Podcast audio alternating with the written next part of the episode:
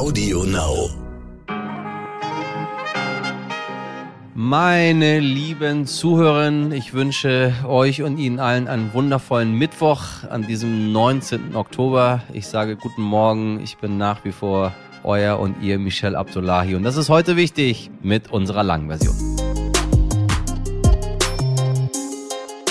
Sie ist höchst effizient, klimafreundlich, verhältnismäßig günstig. Alle wollen sie und alle, die sie haben wollen, müssen gerade monatelang auf sie warten. Na, wissen Sie schon, um was es geht? Es ist maximal sexy. Überlegen Sie mal, was ist höchst effizient, klimafreundlich, günstig und alle möchten es. Ja, es geht um die Wärmepumpe. Ich sag's ein bisschen erotischer. Die Wärmepumpe verzeihen Sie. Die Wärmepumpe, sie ist in Zeiten der Energiekrise und des Klimawandels die Alternative zur Öl- und Gasheizung. Und genau deshalb verzweifeln so viele aktuell daran, sich das heiß begehrte Teil zu beschaffen. Wir haben mit Sternreporter Rolf Herbert Peters über die katastrophale Lage am Heizungsmarkt gesprochen und uns nochmal auf Sendung mit der Mausniveau erklären lassen, warum die Wärmepumpe so eine tolle Sache ist. Aber auch wenn Sie sich nicht für Heizung interessieren, so wie ich, nicht gleich weghören, habe ich auch nicht gemacht. Wir haben natürlich noch viel, viel mehr Spannendes für Sie im Petto. Wir sprechen auch noch über einen Mann, der sich aufgrund seiner rechtsextremen antisemitischen Gesinnung schon des Öfteren Hirse Hitler und Avocadolf nennen lassen musste. Ist gar nicht so witzig. Deutschlands berühmter Koch und Verschwörungstheoretiker, berühmter Verschwörungstheoretiker Attila Hildmann. Der versteckt sich seit zwei Jahren in der Türkei und Sternautorin Tina Kaiser kann uns heute von exklusiven Recherchen berichten, die für die Berliner Staatsanwaltschaft jetzt ganz schön peinlich sind.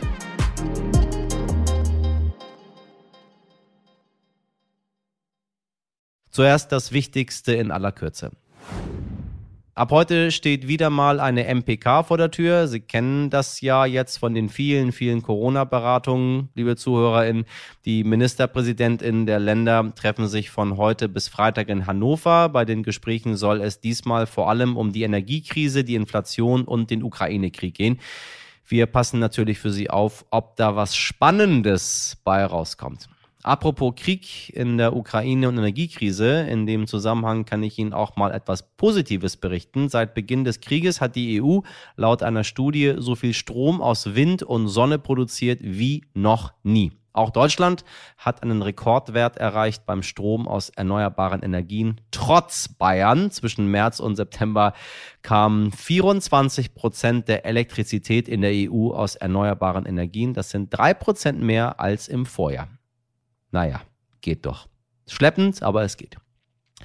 Und vielleicht folgen Sie mir auf Instagram. Dort habe ich mich erst vorgestern wahnsinnig darüber gefreut, dass die iranische Kletterin Elnas Rekabi bei den Asienmeisterschaften in Südkorea ohne Kopftuch angetreten ist. Ein wirklich wichtiges Zeichen für alle Frauen im Iran, das mich sehr berührt hat. Nur einen Tag später bekam diese mutige Frau aber die Folgen dafür zu spüren.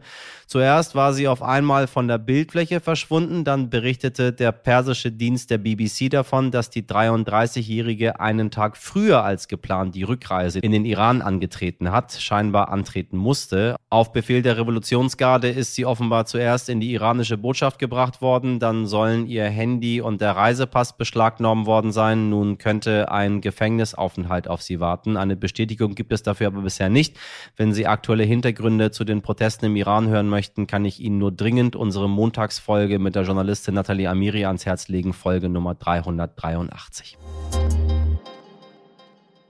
Erinnern Sie sich noch an Attila Hildmann? Bekannt geworden ist der Promikoch mit veganen Kochbüchern und einem eigenen Imbiss. Spätestens seit Corona kennt man ihn allerdings eher als selbsternannten Verschwörungsprediger, der besonders auf Telegram Hass und Hetze verbreitet. Die Vorwürfe gegen ihn, Volksverhetzung, Verwendung von Kennzeichen verfassungswidriger oder terroristischer Organisation und Beleidigung. Oha. Einen kurzen Eindruck bekommen Sie im folgenden Ausschnitt, an dem inhaltlich natürlich absolut nichts stimmt. Bitte nicht von der Hintergrundmusik irritieren lassen. Dieser Ausschnitt ist aus einem Beitrag über Verschwörungsideologen. Das ist ein Verbrechen an allen Menschen hier in Deutschland, was hier gerade passiert. Ich glaube, dass Bill Gates uns zwangssterilisieren will. Ziel dieser Leute ist eine komplette Versklavung der Menschheit. Das ist das Ende der Demokratie.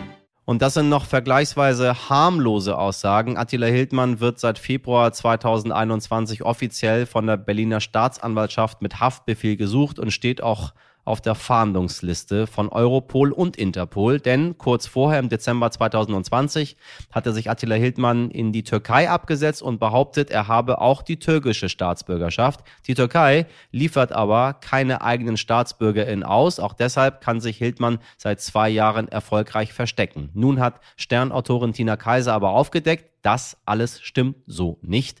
Und die Staatsanwaltschaft in Berlin hat sehr peinliche Fehler gemacht. Liebe Tina, was genau hast du herausgefunden? Also grundsätzlich muss man wissen, es gab schon sehr lange Zweifel an der Aussage der Berliner Generalstaatsanwaltschaft, ob Attila Hildmann neben der deutschen Staatsbürgerschaft auch die türkische hat, also ob er die doppelte Staatsbürgerschaft besitzt. Ähm, grundsätzlich ist es so, Attila Hildmann ist zwar als Sohn türkischer Eltern in Berlin geboren, wurde aber nach der Geburt von deutschen Eltern adoptiert und bekam dementsprechend auch direkt den deutschen Pass. Und ähm, es gab äh, mehrere Leute im Umfeld von Hildmann, also Menschen, die sich von ihm distanziert haben, die behauptet haben, Hildmann bemühe sich seit seiner Flucht vergeblich um die türkische Staatsbürgerschaft in der Türkei. Und äh, dementsprechend gab es auch diverse Medien, die die Berliner Staatsanwaltschaft immer wieder darauf hingewiesen haben und immer wieder gefragt haben, seid ihr wirklich sicher, dass er diese doppelte Staatsbürgerschaft besitzt? Und ähm, die Berliner Generalstaatsanwaltschaft hat aber immer wieder wiederholt, so gebetsmühlenartig, nein, ähm, er sei türkischer Staatsbürger, er könne nicht ausgeliefert werden. Und ähm, die erste Veränderung, die es an diesem Wording dann gab, die gab es im Juni ähm, diesen Jahres. Da habe ich mich mal wieder bei der Generalstaatsanwaltschaft angefragt und die sagte mir dann plötzlich, es werde jetzt doch ermittelt, aber vielleicht doch nicht die türkische Staatsbürgerschaft hat. Und ähm, Deutschland sei dazu in den Gesprächen mit den türkischen Behörden. Und ähm, dann gab es am Montag also vorgestern dann den absoluten Hammer.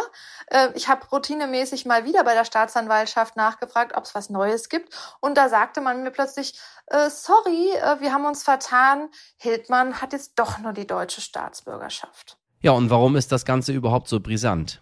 Das ist vor allen Dingen deswegen so brisant, weil es bedeutet, dass die deutschen Behörden wertvolle Zeit haben verstreichen lassen und ähm, sie längst die Türkei darum bitten hätten können, ihn ausliefern zu lassen. Denn das war ja immer deren Argumentation. Hildmann ist Türke, da, daher brauchen wir die Türken gar nicht erst zu fragen, ob sie ihn ausliefern, weil die liefern halt eh keine Staatsbürger aus. So, und jetzt wissen wir, das stimmt aber gar nicht. Ähm, dazu kommt aber noch was anderes und jetzt wird's richtig absurd. Denn also der Stern hat am Dienstagmorgen berichtet, dass die Staatsanwaltschaft diesen Fehler gemacht hat und ähm, dass sie sich vertan hat mit der Staatsbürgerschaft. Und dann hat daraufhin der Spiegel am Dienstagvormittag die Berliner Staatsanwaltschaft ebenfalls gefragt nach diesem Fehler und wollte halt wissen, wie das zustande kam. Ähm, und während äh, die Staatsanwaltschaft dem Stern das nicht erklären wollte, hat sie es dem Spiegel dann erklärt und gesagt, dass sie bereits im März wussten, dass Hildmann nur die deutsche Staatsbürgerschaft hat. Also die Türken hätten ihn bereits am 31. März übermittelt, das ist nicht unser Staatsbürger, äh, mit dem haben wir nichts zu tun. So, das bedeutet also, dass die Berliner Staatsanwaltschaft mir im Juni gesagt hat, sie würde prüfen, ob er äh, auch wirklich die türkische Staatsbürgerschaft hat. Da haben sie mir entweder bewusst oder unbewusst die Unwahrheit gesagt. Also entweder haben sie mich bewusst angelogen, als sie das gesagt haben, oder sie sind total unfähig. Und da kann man sich jetzt überlegen, was schlimmer ist. So, was schließt du denn daraus? Ja, die spannende Frage ist jetzt natürlich, wird jetzt Hildmann von der Türkei ausgeliefert? Hat Deutschland schon einen Auslieferungsgesuch gestellt und ähm, sitzt er dann bald in Berlin im Gefängnis? Zuständig ähm, für Auslieferungen ist das Bundesministerium für Justiz. Die habe ich jetzt natürlich auch angefragt, aber die äußern sich dazu offiziell nicht. Was auch verständlich ist, weil sie wollen ja, und wir wollen das ja auch nicht, Hildmann darüber informieren, ob er morgen festgenommen wird oder nicht. Von daher würde ich sagen, wir bleiben dran. es bleibt spannend und ähm, ich vermute, äh, wir werden heute nicht zum letzten Mal über das Thema geredet haben. Spannende Recherche. Danke für die Einblicke, liebe Tina Kaiser.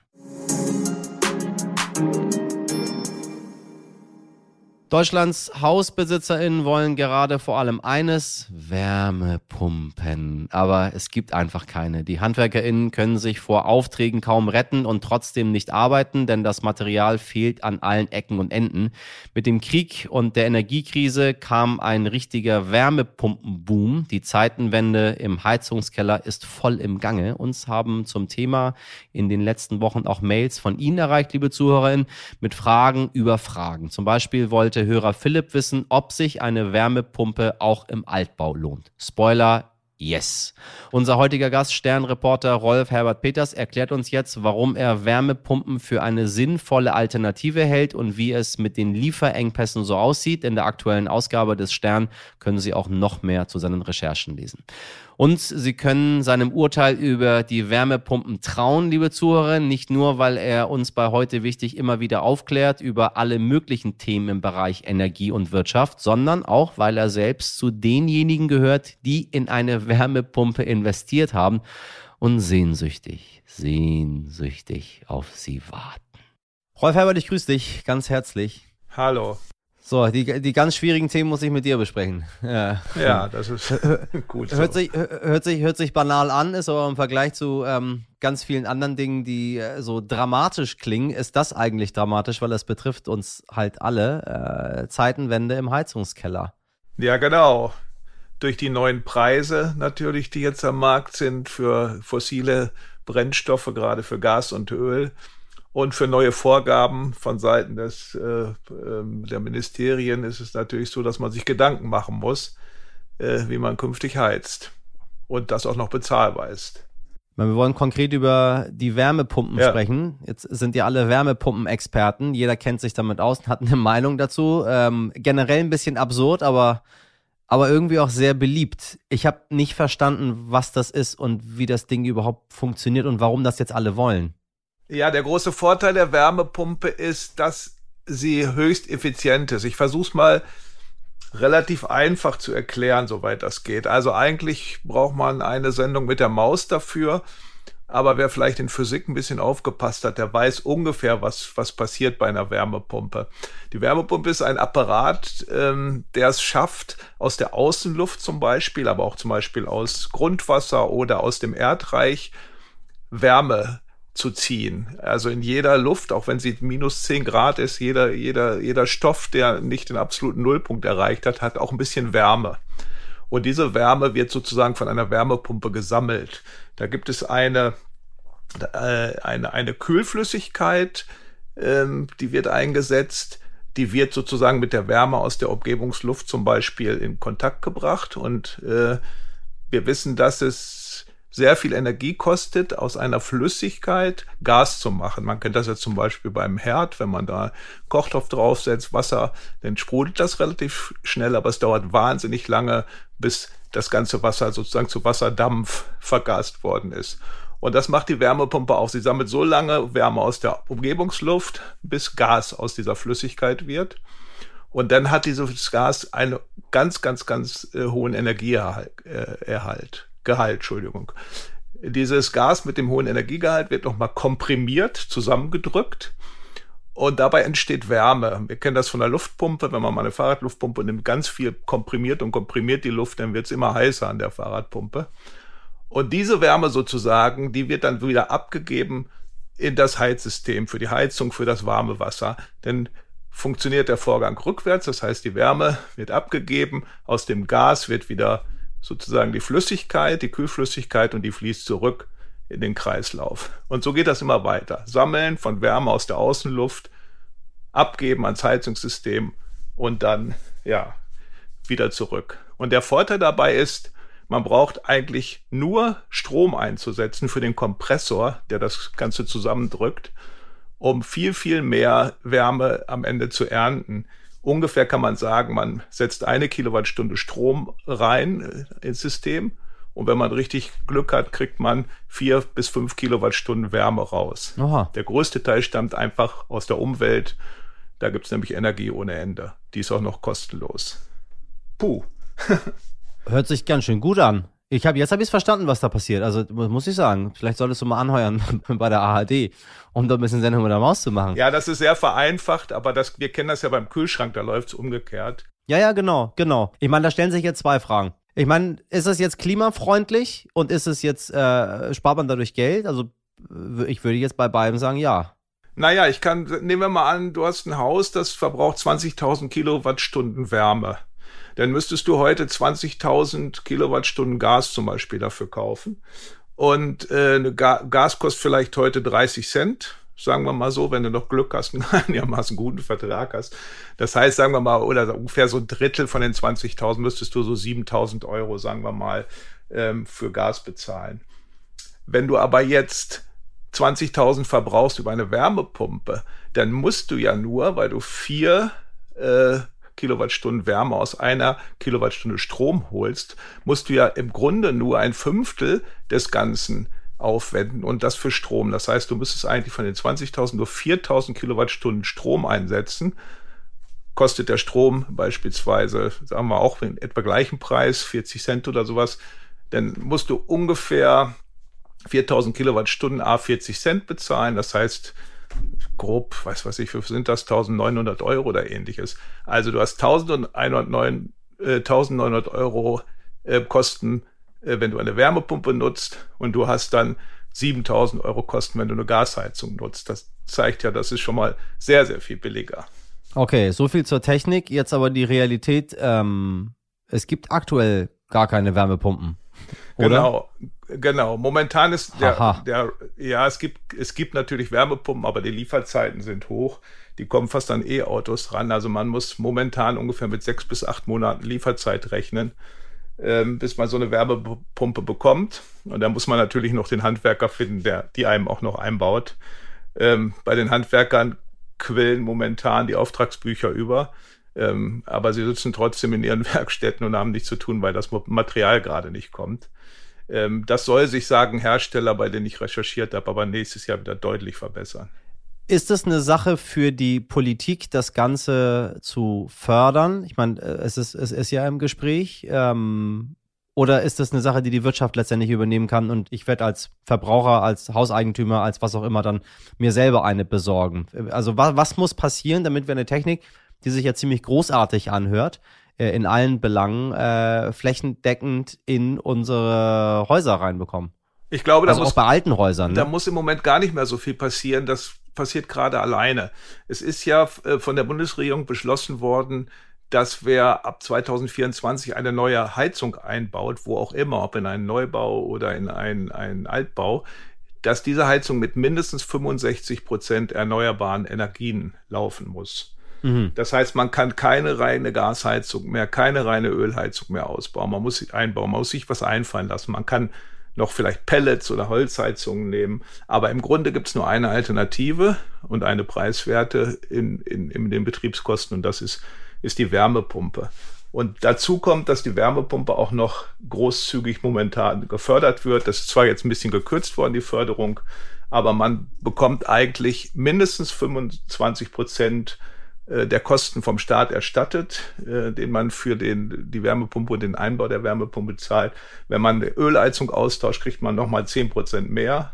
Und wenn man dann auch noch besonders Effizienz arbeitet und sich so ein Brater ransieht, nochmal fünf Prozent. Also maximal 40 Prozent Zuschuss sind für so eine Wärmepumpe drin. Und wenn man sagt, na gut, so eine normale Luftwärmepumpe kostet vielleicht 30.000 Euro, dann ist man äh, beim Eigenanteil von, von unter 15.000 Euro und dann ist man auch fast sozusagen in dem Bereich einer normalen Gasheizung. Also es ist auch momentan noch sehr attraktiv, sich so eine Wärmepumpe anzuschaffen. Du hast anfangs gesagt, wir brauchen nur Strom dafür, mehr braucht man nicht. Jetzt sind findige Leute auf die Idee gekommen, warte mal, da gibt es ja auch noch Solartechnik. Das heißt, den Strom, den kann ich mir auch grün, äh, grün holen und zwar selber. Also das beliebte Modell Wärmepumpe mit Solartechnik kombinieren. Ähm, Macht das Sinn? Ist das für Otto Normalverbraucher überhaupt noch bezahlbar oder ist das so eine, so, so eine Technikspielerei?